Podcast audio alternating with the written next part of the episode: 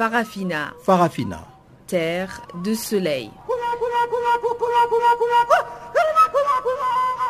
Farafina. Farafina. Un magazine d'infos africaine.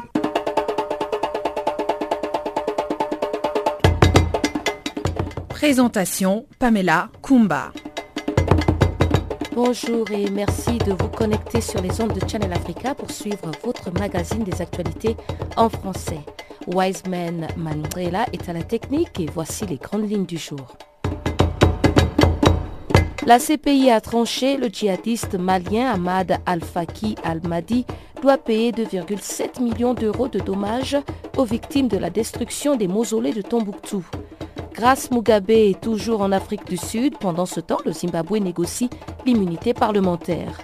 Et annulation de l'audience en appel du journaliste de RFI, Ahmed Abba.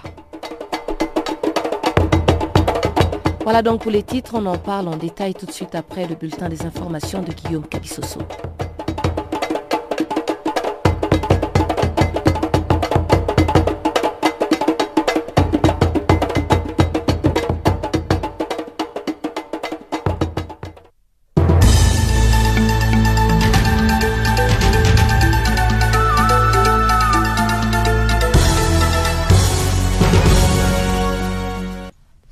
Bonjour à toutes, bonjour à tous. En République démocratique du Congo, le secrétaire général des Nations Unies promet de tout faire pour que les assassins des Zaïda Katlan et Michael Sharp, les deux experts onusiens assassinés en mars 2017 dans les Kassai, soient identifiés et punis. Il s'exprimait mercredi au cours d'une conférence de presse à New York aux États-Unis. Dans son dernier rapport rendu public le 10 août dernier, le groupe d'experts des Nations Unies sur la République démocratique du Congo soutient que l'assassinat de Zaïda Katlan et Michael Sharp a été prémédité. Ces deux experts de l'ONU ont été tués en mars 2017 au Kassai central alors qu'ils enquêtaient sur les violations des droits de l'homme commises dans cette province où les violences ont éclaté en août 2016. Dans son rapport, les groupes d'experts notent que les circonstances de ces doubles assassinats ne sont pas encore élucidées, mais n'excluent pas l'implication des différents acteurs, les factions Kamwinan Sapu, d'autres groupes armés et les membres des services de sécurité de l'État. Restons toujours en République démocratique du Congo où 40 personnes ont été tuées mercredi dans un glissement des terrains qui a englouti un village de pêcheurs sur les versants occidental du lac Albert en Ituri dans le nord-est du pays. La Cour pénale internationale a condamné le djihadiste Ahmad Al-Mahi à payer 2,7 millions d'euros d'amende en guise de réparations individuelles, collectives et symboliques pour la destruction des mausolées de Tombouctou au Mali. Ces réparations ont été ordonnées en vue de combler en tant que soit peu l'endommagement des bâtiments historiques et religieux attaqués, le pertes économiques indirectes et le préjudice moral. Elles pourraient en outre aider à promouvoir la réconciliation entre les victimes du crime, les communautés touchée et la personne reconnue coupable selon la Cour pénale internationale. Déjà en septembre 2016, cet ancien adepte de l'idéologie Sardine avait été condamné à 9 ans de prison pour crime de guerre consistant à attaquer des bâtiments à caractère religieux et historique. Ce procès ouvert en août 2016 a été qualifié d'historique car il est le premier d'un djihadiste devant la justice internationale. Toujours au Mali, la réforme constitutionnelle voulue par le chef de l'État Ibrahim Boubacar Keïta peut patienter. Le président malien a enfin accepté de sursoir à son projet. Une décision qui est en effet le fruit d'une médiation menée par les chefs religieux et traditionnels du Mali avec la présidence de la République et la plateforme Touche pas à ma constitution. À l'inverse, les autorités maliennes ont obtenu le report d'une marche des opposants à la révision constitutionnelle qui devait se tenir mercredi pour exiger la mise en accusation devant la haute cour de justice du président Ibrahim Boubacar Keïta pour haute trahison.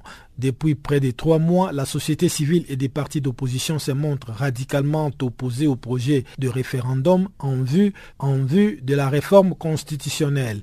Ils accusent notamment le président Ibeka de violer l'article 118 de la Constitution en vigueur qui n'autorise pas une révision de la loi fondamentale alors que le pays ne jouit pas de son entière intégrité territoriale. L'opposition au Kenya va saisir la Cour suprême pour contester la réélection du président Uhuru Kenyatta qu'elle estime entachée de fraude. C'est ce qu'a annoncé mercredi à la presse son leader Raila Odinga après avoir dans un premier temps écarté cette option. Raila Odinga a également appelé à diverses formes de manifestations pacifiques, rappelant que la constitution de 2010 dont il fut l'un des grands artisans protégeait les droits de manifester, de faire grève et de recourir à la désobéissance civile. Au moins 17 personnes sont mortes dans les violences qui ont éclaté dès l'annonce vendredi de la victoire de Uhuru Kenyatta, la police ayant réprimé les manifestations de colère des partisans de Raila Odinga dans plusieurs de ces bastions. L'opposition kenyane affirme que les scores de Uhuru Kenyatta est le fruit d'une manipulation du système électronique de transmission et des comptages des voix utilisées par la commission électorale. Des accusations que Raila Odinga a réitérées mercredi et que son camp devra prouver devant la Cour suprême. Enfin, au Maroc, la marine espagnole a annoncé avoir secouru quelques 600 migrants africains qui essayaient de traverser la Méditerranée depuis le Maroc au cours des dernières 24 heures. Cinq migrants ont été sauvés tôt ce jeudi dans le détroit de Gibraltar, tandis que pour la seule journée de mercredi, 593 migrants, 424 dans le détroit et 169 autres à l'est en Méditerranée ont été secourus, ce qui en fait l'un des jours le plus fréquentés de la Méditerranée par les migrants. Plus de 9000 migrants sont arrivés en Espagne par voie maritime cette année, soit plus du double du nombre de la même période l'année dernière. Fin de ce bulletin d'information, je vous laisse avec Pamela Kumba pour la suite de nos programmes.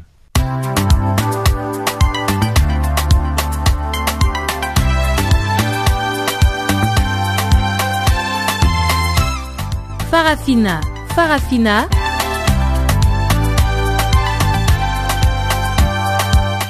L'actualité panafricaine en français Ah bon? Mais oui, c'est tous les jours de lundi à vendredi 16h GMT. Sur Channel Africa.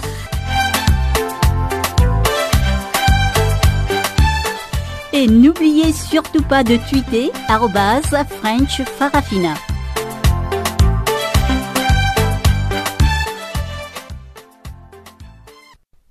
Rebonjour à tous, je l'annonçais dans les titres, la Chambre de première instance 8 de la Cour pénale internationale a rendu ce jeudi une ordonnance de réparation dans l'affaire Ahmad al-Faki al-Mahdi, ayant conclu qu'Ahmad al-Mahdi avait dirigé intentionnellement des attaques contre des bâtiments à caractère religieux et historique dans Tombouctou au Mali, la CPI a fixé à 2,7 millions d'euros sa responsabilité au titre des réparations individuelles et collectives à verser à la communauté de cette ville.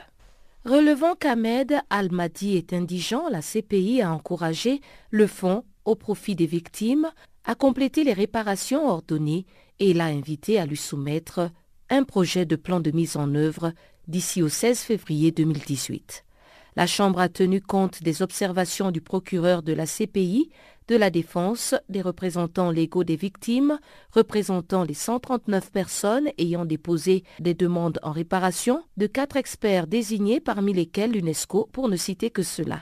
La Chambre a rappelé les principes relatifs aux réparations établies dans l'arrêt rendu par la Chambre d'appel dans l'affaire Lubanga, notamment le principe de non-discrimination. Les réparations doivent être accordées sans distinction défavorable, fondée sur le sexe, l'âge, la race, la couleur, la langue, la religion ou la conviction, les opinions politiques ou autres, l'orientation sexuelle, l'origine nationale, ethnique ou sociale, la fortune, la naissance ou toute autre qualité. En décidant des réparations à accorder, la Cour traite les victimes avec humanité et respecte leur dignité et leurs droits de l'homme, et mettra en place des mesures appropriées pour garantir leur sécurité, leur bien-être physique et psychologique et la protection de leur vie privée. La Chambre de première instance 8 a également souligné que les réparations dans la présente affaire sont conçues, dans la mesure possible, pour soulager les souffrances causées par le crime grave commis, pour prendre en compte les conséquences de l'acte illicite commis par M. Al-Mahdi et permettre aux victimes de retrouver leur dignité et prévenir les violations futures. Les réparations peuvent aider à promouvoir la réconciliation entre les victimes du crime, les communautés affectées et la personne condamnée. Enfin, la Chambre a également estimé qu'une approche sexospécifique de la protection du patrimoine culturel et de la lutte contre sa destruction est également particulièrement essentielle, parce que les femmes et les filles puissent faire face à des risques, des défis et des discriminations sexospécifiques dans l'accès et dans la défense du patrimoine culturel. Pourquoi la CPI est-elle concernée par la protection du patrimoine culturel? La communauté internationale a reconnu, dans divers instruments juridiques, y compris le statut de Rome de la CPI, l'importance du droit de l'homme à la vie culturelle et à ses réalisations matérielles. Ces instruments condamnent la destruction du patrimoine culturel. Selon le statut de Rome, le fait de diriger intentionnellement les attaques contre des bâtiments religieux et historiques est un crime de guerre. La Chambre a souligné l'importance du patrimoine culturel et a noté la déclaration de l'UNESCO selon laquelle la perte de patrimoine en période de conflit peut priver une communauté de son identité et de sa mémoire, ainsi que du témoignage physique de son passé. Ceux qui détruisent le patrimoine culturel entendent fragiliser le tissu social des communautés concernées. La Chambre a insisté sur le fait qu'en raison de leur but et de leur symbolisme, la plupart des biens culturels et du patrimoine culturel sont uniques et de valeur sentimentale. Leur destruction porte donc un message de terreur et d'impuissance. Détruit une partie de la mémoire partagée de l'humanité et de la conscience collective.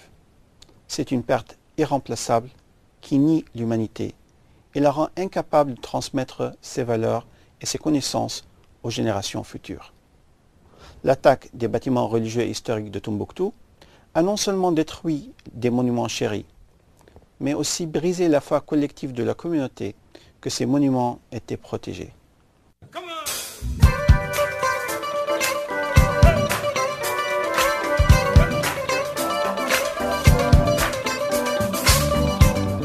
Vous écoutez Channel Africa, une station de radio internationale d'Afrique du Sud.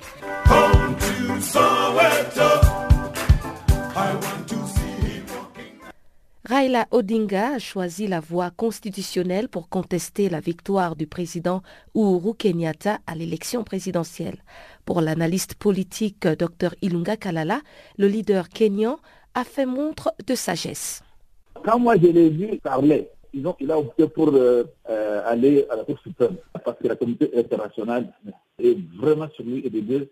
Il y a des répétitions que les gens ne veulent plus voir en Afrique et surtout avec la stabilité économique de ce pays-là, qui est aujourd'hui parmi les pays qui sont en vogue au point de vue économique. Et en dehors de ça, il y a un fait qui, est important, c'est le seul pays africain dans la production de l'énergie à ce qu'on appelle la, géothermie. Il n'y a pas un pays africain qui tire euh, l'énergie de la géothermie.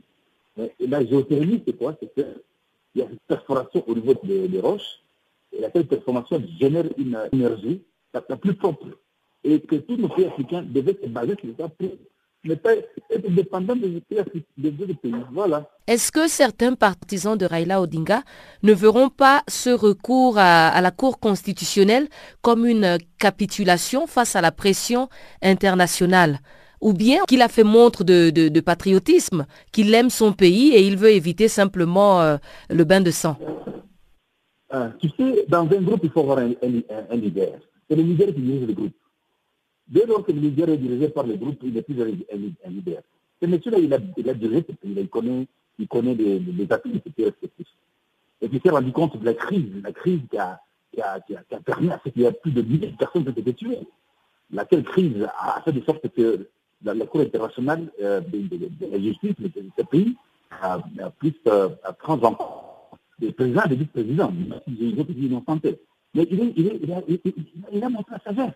C'est la, la, même des choses qu'il faudrait, qu'il faudrait euh, avoir dans, dans, pays respectifs. Euh, ceux-là qui veulent aller en guerre, bien, quelqu'un disait que la guerre, c'est la continuation de la politique, mais utilisant d'autres moyens.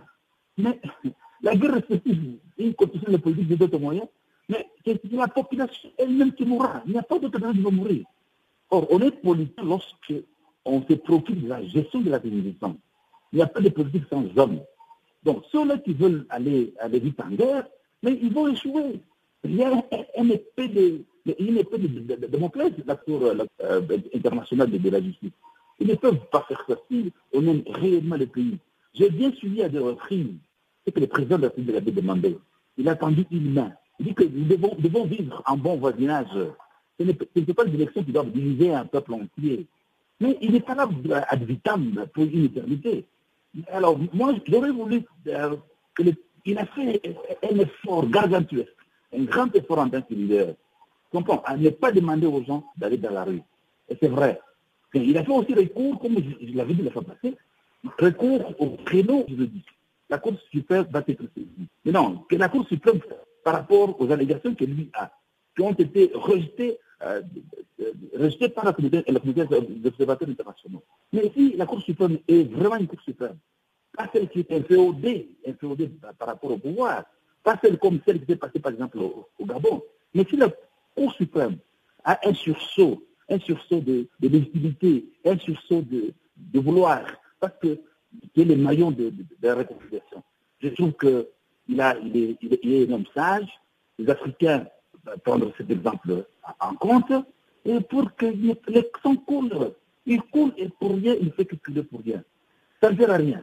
Donc, euh, pour paraphraser, tu sais, euh, Albert dit quelque chose. Il y a, deux choses, ça, dans la vie, il faut les choses qui ne puissent pas évoluer. Il y a l'univers. Il y a deux choses qui n'ont qui ont, pas défini. La première des choses, c'est l'univers. Tu comprends la deuxième des choses, c'est là-dessus. Il dit que la, deuxième chose qui n'est pas définie, c'est la bêtise humaine. Elle est infinie. Mais il dit ceci, quant à l'univers, je ne sais pas, je n'ai pas des éléments assez probants pour dire qu'elle n'est pas finie. Et quant à la bêtise humaine, elle, est, là. Les pays ne progressent pas par rapport à nos bêtises, bêtises humaines. Il est temps aujourd'hui que l'Afrique aujourd'hui soit une Afrique dirigée par des gens responsables, pas des leaders qui privilégient davantage, euh, pas leur propre euh, intérêt euh, de la mandication, qui ne tiennent compte que de leur ventre, mais qui privilégient l'intérêt national. C'est l'intérêt national qui est à la base de la bonne gestion, l'intégration qui est à la base de, l'intégration de, l'Afrique dans les conseils de, dans de. C'est l'intérêt national qui, est à la base de vivre en commun, de vivre en bon voisinage. Voilà. Et là, c'est la réalité. Fin de la rencontre de quatre jours des organes dirigeants du Sénarède. La plateforme de l'opposition burundaise exilée est revenue sur la question des négociations avec le pouvoir en place. Le bureau exécutif a été réaménagé et Pancras Simpaye a repris ses fonctions de porte-parole. Il nous fait le bilan de cette réunion du Sénarède. Euh, ce qu'il faut retenir, c'est que la réunion s'est penchée essentiellement sur euh, l'actualisation de la feuille de route des négociations et la mise en place, la excusez-moi, d'une stratégie de négociation.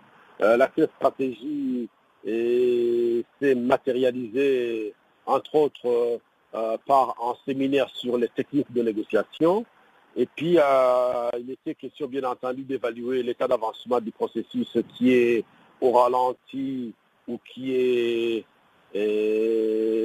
plus ou moins bloqué. Et c'est à ce titre que euh, le scénario d'égalité lance euh, une fois de plus un appel euh, aux partenaires du Burundi, notamment à l'Union européenne, qui a déjà fait un grand travail, afin qu'ils exercent encore une pression sur le pouvoir de facto de Bujumbura pour que celui-là puisse répondre cette fois-ci au rendez-vous de négociation d'Arusha qui ne devrait pas tarder à être invité. Alors, à ce niveau-là, euh, nous demandons aussi aux Nations Unies, spécialement à l'envoyé spécial des Nations Unies euh, euh, dans la région des Grands Lacs au Burundi, l'ancien président burkinabé, M. Kafando, qui a une expérience, une expertise avérée, une expertise en cette matière, de lui aussi de s'investir pour que ce rendez-vous puisse avoir lieu, pour que ce gouvernement de facto de Bujumbura puisse répondre à cette invitation et surtout pour que celui-ci apporte un appui substantiel à l'équipe de la facilitation. Le bureau exécutif du Sénarède a été remanié. Alors, est-ce que cela rentre aussi dans le cadre de la stratégie euh, de négociation avec le gouvernement en place? Oui, bien, entendu. Euh, le, deuxième aspect de, la réunion, euh, c'était le renforcement des organes parce que tout fait face à cette nouvelle donne, à cette nouvelle étape de l'éducation. Il faut impérativement renforcer la plateforme en ressources humaines. C'est pour cette raison que, par exemple, il y a eu un commissaire aux droits de l'homme et à l'humanitaire, la personne de Mme Alimé, parce qu'à son niveau aussi, il faut le signaler et le répéter, nous avons déploré la, les, traitements inhumains, les satisfactions qui sont infligées aux réfugiés burundais qui sont dans les camps dans certains pays euh, de la région. Et au niveau du Sénat, nous demandons à ces pays et surtout à l'UHCR de cesser de protéger les, réfugiés afin qu'ils ne soient pas doublement, doublement sanctionnés. Ils sont déjà le statut de réfugiés à lui Il suffit euh, pour être euh, contraignant, mais il ne faudrait pas qu'on ajoute à cela un traitement, un traitement indigne à l'être humain. Cette réunion, elle était juste inclusive euh, aux membres du Sénaret ou bien elle se déroulait sous euh, médiation internationale? Non, non, c'était une, réunion des organes du Sénaret, une réunion interne de le directoire et le comité euh, c'est 24 partis politiques avec des organisations ou des personnalités qui se sont fait, qui ont, qui ont adhéré. En tout, c'est autour de 30, euh, entités. Donc c'est pour vous dire que c'est même une première au niveau du continent africain qu'on puisse une coalition, une plateforme de 30 partis politiques. Et puis, on en parlait dans nos précédentes éditions, le Conseil des droits de l'homme de l'ONU se penchera une nouvelle fois les 18 et 19 septembre prochains sur la situation au Burundi. Ougergouz, président de la commission d'enquête sur le Burundi, avait en effet dénoncé la persistance des violations des droits de l'homme dans ce pays des abus perpétrés, selon les enquêteurs onusiens, dans un climat de peur généralisé, avec des violations entretenues par des discours de haine prononcés par certaines autorités de l'État, des membres de la Ligue des jeunes du parti au pouvoir, les Imbonerakuri. Je vous propose donc de suivre cet extrait de Fatsa Ougergouz, le président de la commission d'enquête sur le Burundi, et il est au micro de nos confrères de la radio des Nations Unies. Euh, nous, avons, nous sommes parvenus à un certain nombre de conclusions provisoire. Euh, donc je, pense que le, gouvernement burundais a beau jeu de dénoncer de dénoncer la méthode de travail de la Commission, tout en lui interdisant l'accès au, territoire. Donc le, gouvernement burundais ne peut pas invoquer sa propre turpitude pour euh, dire que la Commission n'a pas fait son travail de manière correcte. Nous avons obtenu un certain nombre d'informations de première main, même si nous n'avons pas eu accès au territoire burundais. Mm-hmm. Euh, comme je l'ai dit tout à l'heure, nous avons recueilli plus de 470 témoignages, recueillis euh, non seulement dans les pays limitrophes du Burundi, mais dans d'autres pays également, mais également à l'intérieur du Burundi. Nous avons quand même, à travers certaines sources, nous avons pu recueillir des témoignages de victimes ou de témoins vivant actuellement au Burundi, qui ne sont pas sortis du Burundi. Finalement, pourquoi c'est important de documenter toutes ces violations, tous ces abus au Burundi et en quoi le travail de la commission d'enquête peut être utile dans le cadre de façon générale de la lutte contre l'impunité, si l'on sait que rien ne se passe au niveau de la justice au Burundi?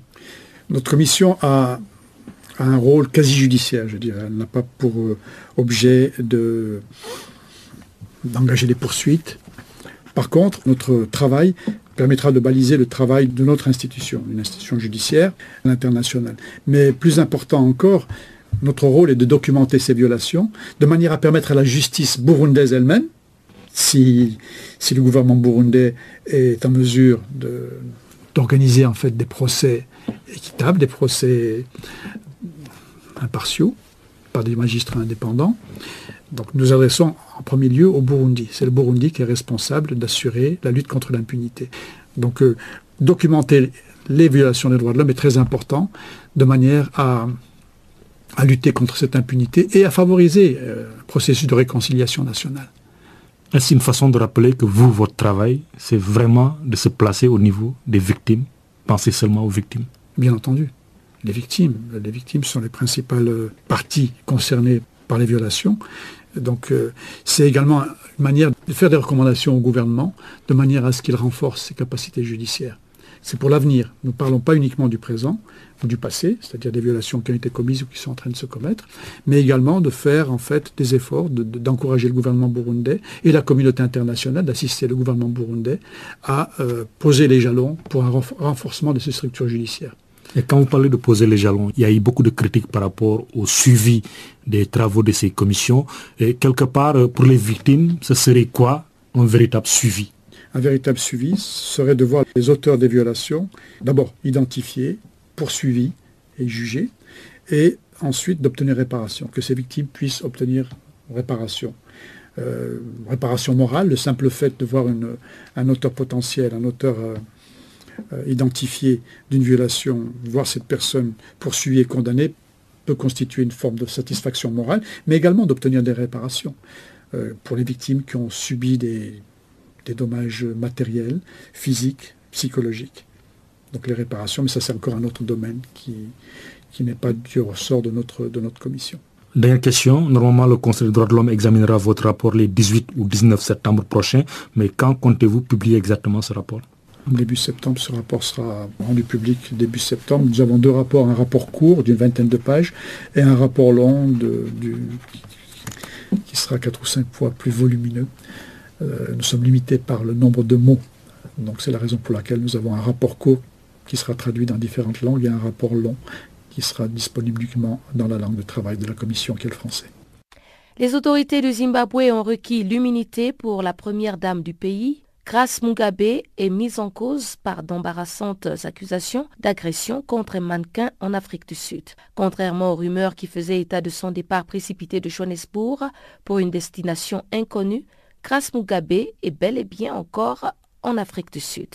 Voici le compte-rendu de Guillaume Kabisoso. Après de longues heures d'incertitude, le ministère sud-africain de la police a annoncé mercredi que Mme Grace Mugabe avait invoqué l'immunité et qu'elle se trouvait toujours sur son territoire, demandant ainsi qu'elle avait regagné Harare, la capitale du Zimbabwe. Grace Mugabe est accusée d'avoir dimanche dernier frappé et blessé au visage Gabriela Angels, une mannequin de 20 ans qui s'est trouvée dans le même hôtel qu'elle avec des amis dans un quartier huppé de Johannesburg. La jeune femme a déposé plainte pour coups et blessures, assurant avoir été entaillée au front. Selon le détail livré mercredi par le ministère de la Police, Grace Mugabe avait initialement convenu avec les autorités sud-africaines de se présenter d'elle-même mardi dans un commissariat de Johannesburg. Selon le ministère sud-africain de la police, cet arrangement devait lui permettre de présenter sa version de fait avant que le parquet ne se prononce sur l'ouverture éventuelle d'une enquête. Mais la suspecte a renoncé à se présenter, arguant d'une protection diplomatique en tant qu'épouse du président. Plusieurs médias ont rapporté dès mardi soir sur la foi des sources anonymes que la première dame avait discrètement regagné la capitale de son pays, Harare. Le ministère sud-africain de la police les a démentis en assurant qu'elle se trouvait toujours en Afrique du Sud. Grace Mugabe s'est trouvée en Afrique du Sud pour faire soigner une blessure au pied selon les médias de son pays. Comme son mari, elle se rend parfois à l'étranger pour des raisons médicales, les services de santé de son pays étant en pleine déliquescence. Un porte-parole du ministère sud-africain des Affaires étrangères a indiqué que son déplacement était une visite privée dans laquelle les gouvernements ne pouvaient être impliqués. Cette affaire menace de perturber les relations traditionnellement bonnes entre l'Afrique du Sud et son voisin zimbabwéen. Des négociations étaient toujours en cours mercredi entre les deux pays, selon les ministères sud-africains de la police, pour trouver une issue à cette embarrassante affaire. Le gouvernement zimbabwéen n'a pas immédiatement réagi mardi au dépôt de plainte contre Grace Mugabe. Cette affaire entache un peu plus l'image déjà très controversée de la première dame. Mariée au président zimbabwéen depuis 1996, Grace Mugabe est régulièrement épinglée pour son goût pour le vêtement de luxe, les voyages et son implication supposée dans des scandales de corruption dans un pays plombé par une grave crise économique. De plus en plus impliquée dans les affaires politiques du pays, Grace Mugabe est présidente de la Ligue des femmes de la ZANU-PF, le parti au pouvoir au Zimbabwe. Elle est régulièrement présentée comme une des favorites pour succéder à son mari à la tête du Zimbabwe. Pour l'heure, Mugabe, qui est âgé de 93 ans, le plus vieux dirigeant en exercice de la planète, n'a pas l'intention de céder sa place. Il est d'ores et déjà candidat à sa propre succession pour les élections de 2018. Sans plus tarder, retrouvons Chanceline Louraquois avec le bulletin économique du jour.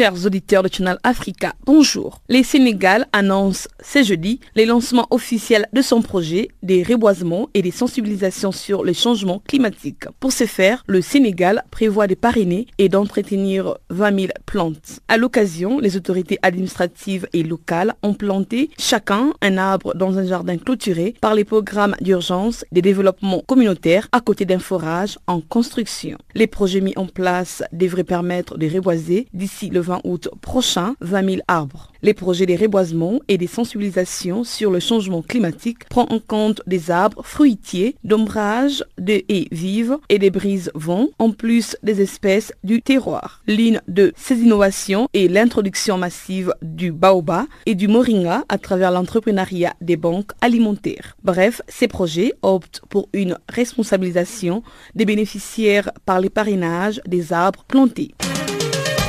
En Côte d'Ivoire, l'Arfage Olsim vient d'investir 700 millions de francs CFA dans des filtres anti-poussière. En effet, son dispositif de filtres anti-poussière est destiné à réduire l'impact environnemental de sa cimenterie de Trècheville située dans la zone portuaire d'Abidjan d'un coût d'environ 693 millions de francs CFA, soit 1,6 million d'euros, Large Holcim annonce également que d'autres investissements complémentaires sont en cours, notamment avec l'acquisition des sondes permettant de surveiller les niveaux de silos et éviter les déversements des matières, l'installation d'un système d'arrosage électronique permettant de faire retomber les particules des poussières ainsi que l'installation des systèmes de bâchage des camions. Notons que d'autres actions supplémentaires telles que la plantation d'arbres et l'utilisation des bandes transporteuses des matières sont également en cours d'études dans le cadre de ces programmes. Au Maroc, l'autorité du marché des capitaux annonce que la Belle Vie va bientôt entamer la procédure d'augmentation des capitales annoncée en début de cette année. Cette augmentation de capital a pour objectif de renforcer les fonds propres de la société, de soutenir son plan stratégique de développement en assurant l'extension de son réseau des magasins et de consolider son image auprès des investisseurs à travers une visibilité accrue sur le marché des capitaux. L'opération est estimée à 400 millions de dirhams et se fera par émission de 293,685 actions nouvelles au prix unitaire de 1350 pour un montant global de près de 400 millions de dirhams. Bref, l'autorité marocaine du marché précise que la souscription est réservée aux actionnaires actuels et aux détenteurs des droits préférentiels et s'étalera du 28 août prochain au 26 septembre 2017. En Mauritanie, l'autorité de la zone franche des Nouadhibou a signé en début de cette semaine une convention stratégique avec l'autorité de la zone économique de l'Aqaba et l'institution islamique pour le développement du secteur privé de la Banque islamique de développement. La convention est tripartite et s'inscrit dans le cadre de l'appui institutionnel de l'autorité de la zone franche des Nouadhibou en vue du renforcement des capacités des ressources humaines à travers la formation et l'échange d'expertise Rappelons que la coopération stratégique entre l'autorité de la zone franche des Nouadhibou et l'autorité de la zone économique de l'Aqaba, parrainée par l'institution islamique pour le développement du secteur privé de la Banque d'investissement de développement, est régie par une convention de coopération signée en 2015 dans la ville de l'Aqaba en Jordanie.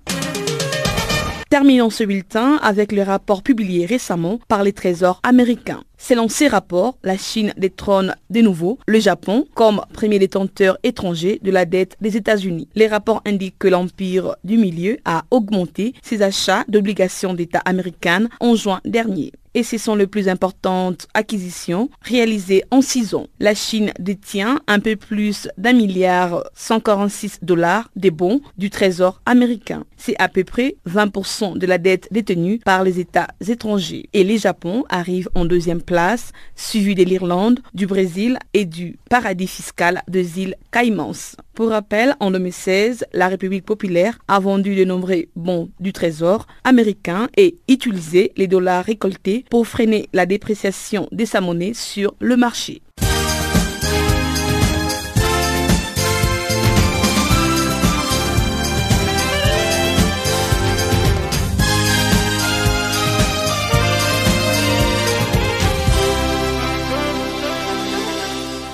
Au Cameroun, incompréhension des avocats du correspondant de RFI en langue Hausa après l'annulation de son audience en appel prévue initialement ce jeudi.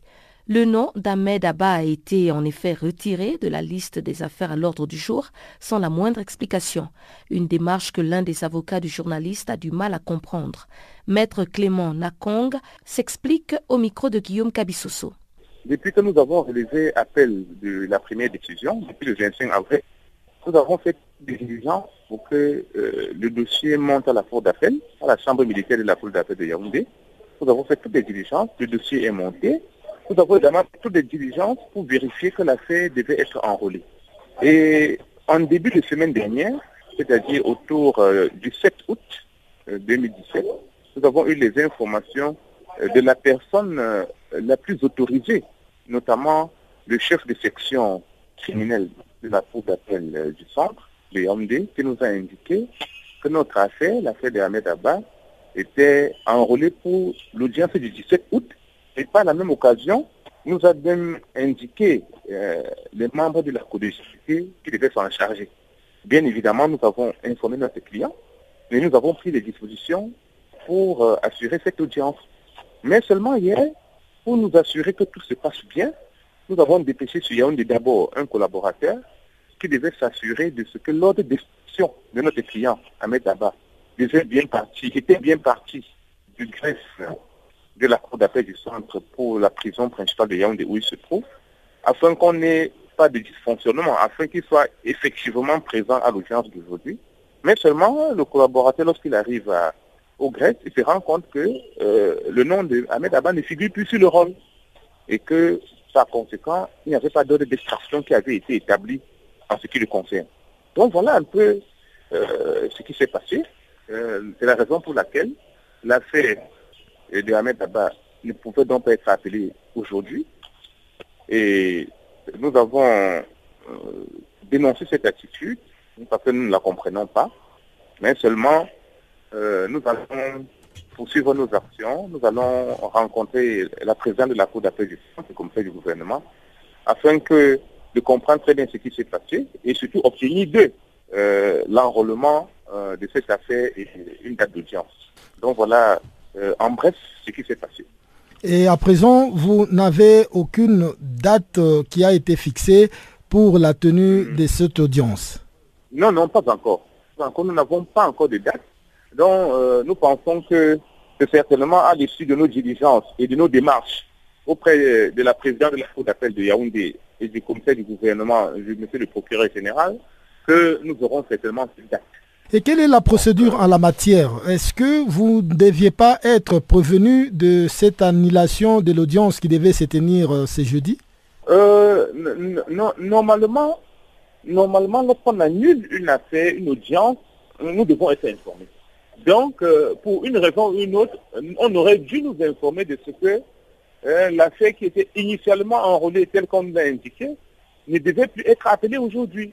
Mais c'est au cours de nos propres recherches, nos propres démarches, hein, c'est-à-dire pour vérifier que l'ordre d'extraction de M. Ahmed Abam était effectivement parti pour la prison principale de Yaoundé et qu'il être présent à l'audience. C'est lors de nos recherches dans ce sens que nous nous rendons compte que son nom ne figure plus au rôle. Et qui a... C'est des choses que nous avons dénoncées et voilà. Et en la matière, qui a la prérogative d'enlever les noms de quelqu'un qui était déjà enrôlé pour une audience euh, en, principe, non. Non. On ne peut pas enrôler une affaire si, euh, euh, enlever, non. Lorsqu'on enrôle un dossier, il doit être appelé à l'audience. Hein, si les formalités n'ont pas été toutes remplies, le juge l'appelle à l'audience et renvoie l'affaire pour, pour l'accomplissement de ces formalités. J'espère que vous me comprenez bien. Oui, mais qui a cette prérogative justement d'enrôler ou de désenrôler si le terme existe? Voilà. Pour la fixation de la date d'audience, il revient au président de la Cour d'appel et au commissaire du gouvernement. Ce sont les deux autorités judiciaires là. Ce sont ces deux-là qui s'entendent et trouvent une date d'audience. Et par la suite, c'est le chef de la section, dès que la date est arrêtée, c'est le chef de la section criminelle qui classe donc, qui inscrit dans le nombre de dossiers qu'on lui a indiqué et sort le rôle et la fiche. Voilà. Et c'est ce chef de section de criminelle de la Cour d'appel du centre qui nous a bien évidemment indiqué que notre affaire avait été retenue et être enrôlée pour l'audience du 17 août. Hein, et, pour, et pour tout vous dire, euh, il ne s'agit pas d'une annulation totale parce qu'il y a une audience qui se tient effectivement aujourd'hui à la Chambre militaire de la Cour d'appel de Yaoundé. En République démocratique du Congo, la mort de deux experts de l'Organisation des Nations Unies, l'Américain Michael Sharp et la Suédoise Zaida Catalan, continue toujours de soulever de nombreuses questions.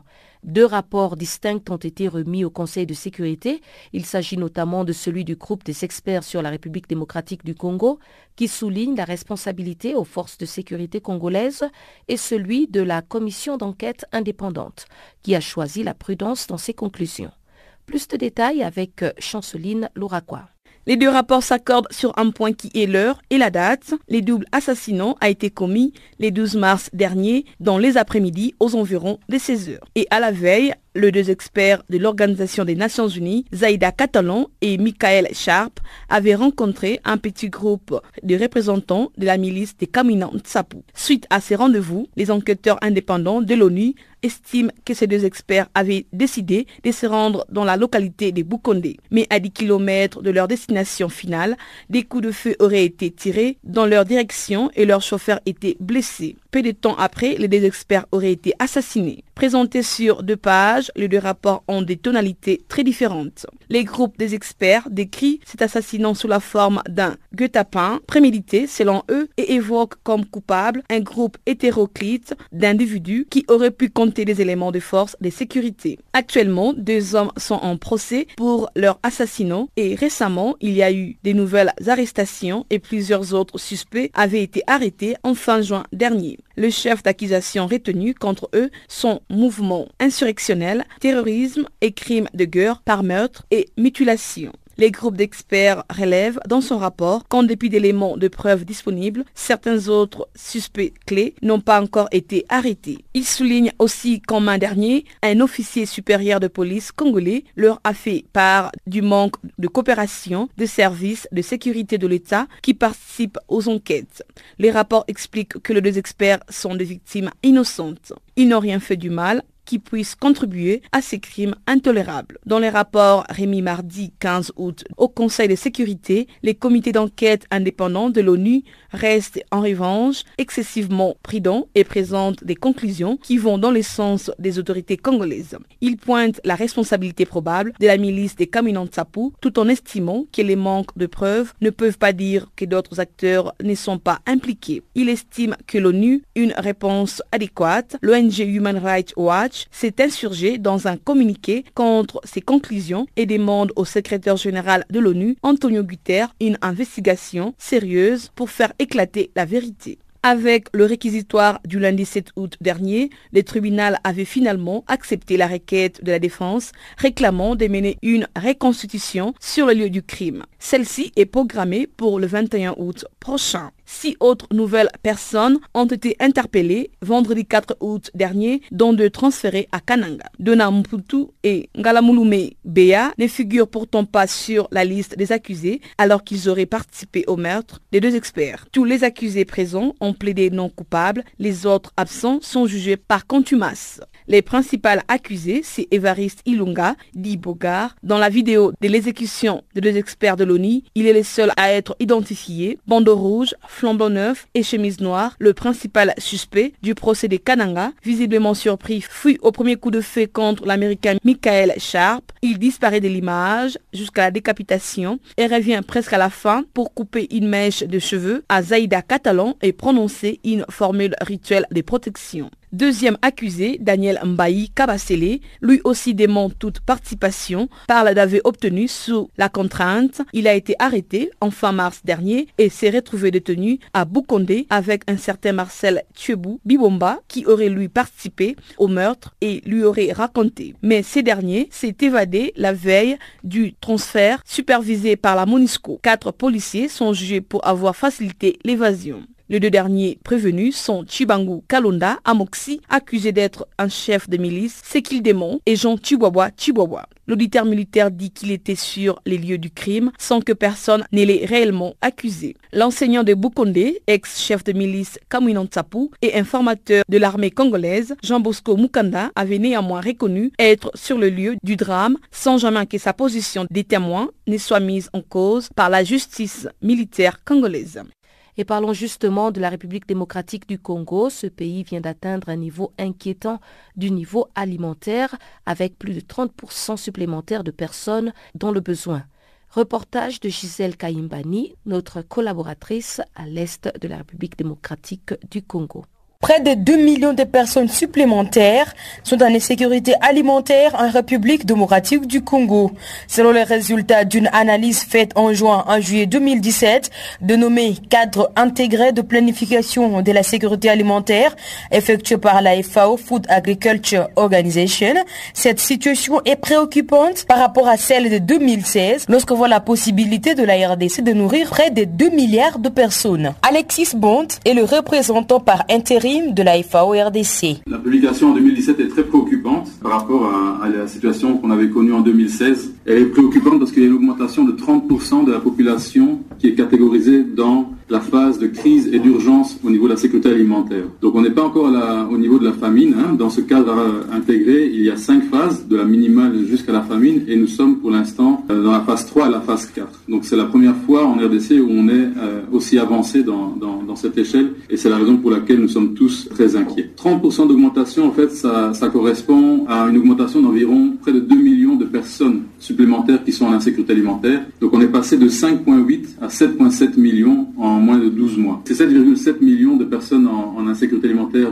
jugées de crise et d'urgence, ça correspond à pratiquement 10% de la population, ce qui est euh, énorme quand on sait que, vous vous rappelez que la, RDC a le potentiel de nourrir euh, près de 2 milliards de personnes. Alors la cause, on sait qu'il y a un niveau de pauvreté qui est de l'ordre de 60% au niveau national, et dans des régions comme le Kassai, elle est estimée à plus de 70%. Donc dès que ces populations ont un choc, vu le niveau de pauvreté, elles n'ont aucune résilience et, tombent dans, l'extrême pauvreté et voire euh, l'insécurité alimentaire. Et la deuxième cause qui est la principale et malheureusement, euh, depuis les 12 mois, 12 derniers mois, on a constaté un déplacement massif de population, tant au Tanganyika qu'au Kassai. Dans la conférence de presse de la MONUSCO de ce mercredi 16 août 2017, Florence Marshall, porte-parole du groupe de communication des Nations Unies, a précisé que 180 000 nouveaux déplacés internes viennent d'être enregistrés, tout en précisant que plus de 10 000 réfugiés provenant essentiellement de la Centrafrique sont arrivés en RDC depuis quelques semaines. Pour le Kassai central, épicentre de la crise qui a enregistré 114 000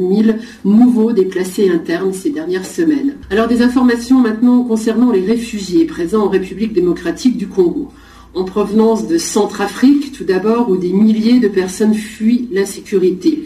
Plus de 10 000 personnes sont arrivées depuis la semaine dernière à Yakoma, dans la province du Nord Ubangi. Rappelons que la MONUSCO va fermer au total 5 de ses bases au Nord Kivu et dont un incident a été signalé lors de la fermeture de sa base de Nyabiondo dans le territoire de Massissi, où les forces de la MONUSCO et de la République ont tiré deux coups de balle pour disperser les manifestants qui venaient d'assiéger les lieux. Depuis Goma, Gisèle Kaimbani pour Canal Afrique. Et voilà qui nous mène tout droit au bulletin des sports. Chanceline Louraquois est à la présentation.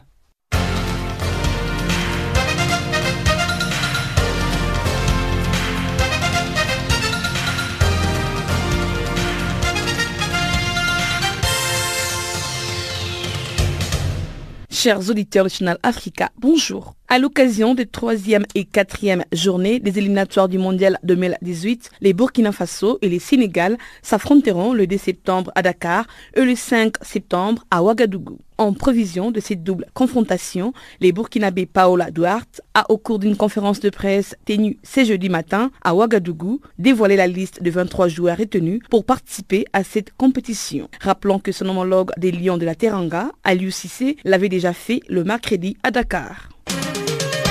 En Côte d'Ivoire, Wilfried Zaha vient de déclarer un forfait alors que son pays sera opposé au Gabon le 2 et 5 septembre prochain dans le cadre des éliminatoires du Mondial 2018. L'allié de Crystal Palace est touché au genou droit. Il va donc manquer un mois de compétition. Wilfried Zaha avait déjà manqué le rassemblement de juin dernier, également sur blessure et en juillet, son entraîneur en club, Franck Deboire, avait d'ailleurs demandé plus de protection de la part des arbitres pour son joueur. Au Togo, les demi-finales de la sixième édition du tournoi Trophée Sport FM s'est disputé le mercredi sur les installations d'As Fofa à Lomé. Les tenants du titre Agaza, FC de Lomé et l'As Togo Port se sont affrontés dans le cadre de la première demi-finale du tournoi Trophée Sport FM. Le vert des Toquins ont dominé les champions du Togo en titre sur un score sans appel des 3 buts à 1 pour se qualifier pour la finale de cette compétition organisée par la radio qui mouille les maillons. À l'occasion, Agaza a ouvert les scores par l'intermédiaire de Pozo Thomas à la 22e minute avant de corser la mise grâce à son buteur maison Ouro Agoro Ismaël à deux minutes de la pause. Des retours de vestiaire, les champions du Togo ont réussi à réduire les scores grâce à un but inscrit par Nassam Alsan. Vers la fin, le vert de Tokwan amenés par Jules Kodjoji, ont obtenu leur ticket pour la finale de la sixième édition du tournoi trophée Sport FM. Oro Agoro Ismaël est pour le moment le meilleur buteur de cette compétition avec quatre réalisations en deux rencontres. Les scorpions noirs des Tokwins vont retrouver en finale soit le SJ Mounas ou l'AS OTR qui vont jouer la seconde demi-finale ce jeudi sur le même installation. Au Nigeria, l'international Vincent Inyama annonce déjà son retour sur le Super Aigle. Ce dernier est convoqué par son sélectionneur Stéphane Keshi pour les deux prochains matchs des éliminatoires du Mondial 2018. Le Nigeria affrontera le Cameroun dans le cadre des éliminatoires du Mondial 2018. Pour rappel, Vincent Inyama était déjà en retraite depuis deux ans. En Algérie, le défenseur international du Paradou AC, Youssef Attal, va désormais défendre les couleurs de Coutré des divisions 1 belges en cette saison. Le club de Jupiler, Pro League, vient de l'officialiser. Il arrive dans le cadre d'un prix avec une option d'achat à la fin de la saison. Le jeune Algérien a remporté le titre en division 2 algérienne la saison passée avec Paradou, assurant ainsi son accession parmi l'élite. Rappelons qu'il avait été la surprise de la liste de 23 joueurs de l'équipe nationale dévoilée par les coachs espagnols Lucas Alcaraz en vue de deux rencontres contre la Guinée et les Togo dans les cadres de la journée inaugurale de qualification de la Coupe d'Afrique des Nations 2019 disputée le 6 et 11 juin dernier. Les footballeurs de l'équipe de France et du Paris Saint-Germain, Blaise Matuidi, est plus proche que jamais de s'engager avec la Juventus Turin. Il est arrivé mercredi à Turin pour y signer son nouveau contrat avec la Juventus. Les coûts de la transaction s'élèvent à 20 millions d'euros plus des bonus. Il devrait paraffer un contrat de 3 ans pour un salaire annuel de 3,5 millions d'euros. Quant à Matuidi, il toucherait environ 4 millions d'euros par an à Turin. Ces joueurs de l'équipe de France comptent 58 sélections et 8 buts avec 202 matchs de Ligue 1 et 49 en C1 sous les maillons du Paris Saint-Germain. Le francilien a été pendant plusieurs saisons ligne de pièce maîtresse de son entrejeu, point fort si efficace du club de la capitale.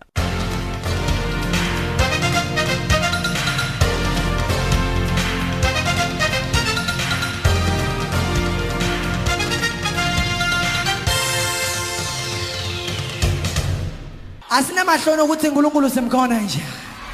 Sitamkhonda noma ningasihleka sitamkhonda. Bheka ukuthi simkhona njani thina?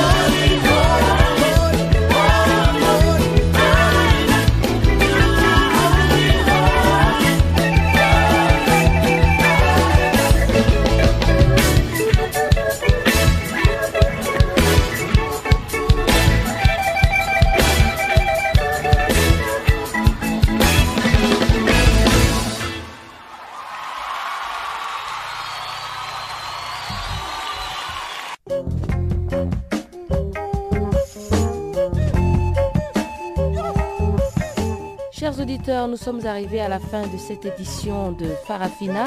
Encore une fois, merci d'avoir été des nôtres. Je vous rappelle que la technique était assurée par Wiseman Mantrela. Et quant à moi, je vous dis au revoir. On se retrouve à très bientôt.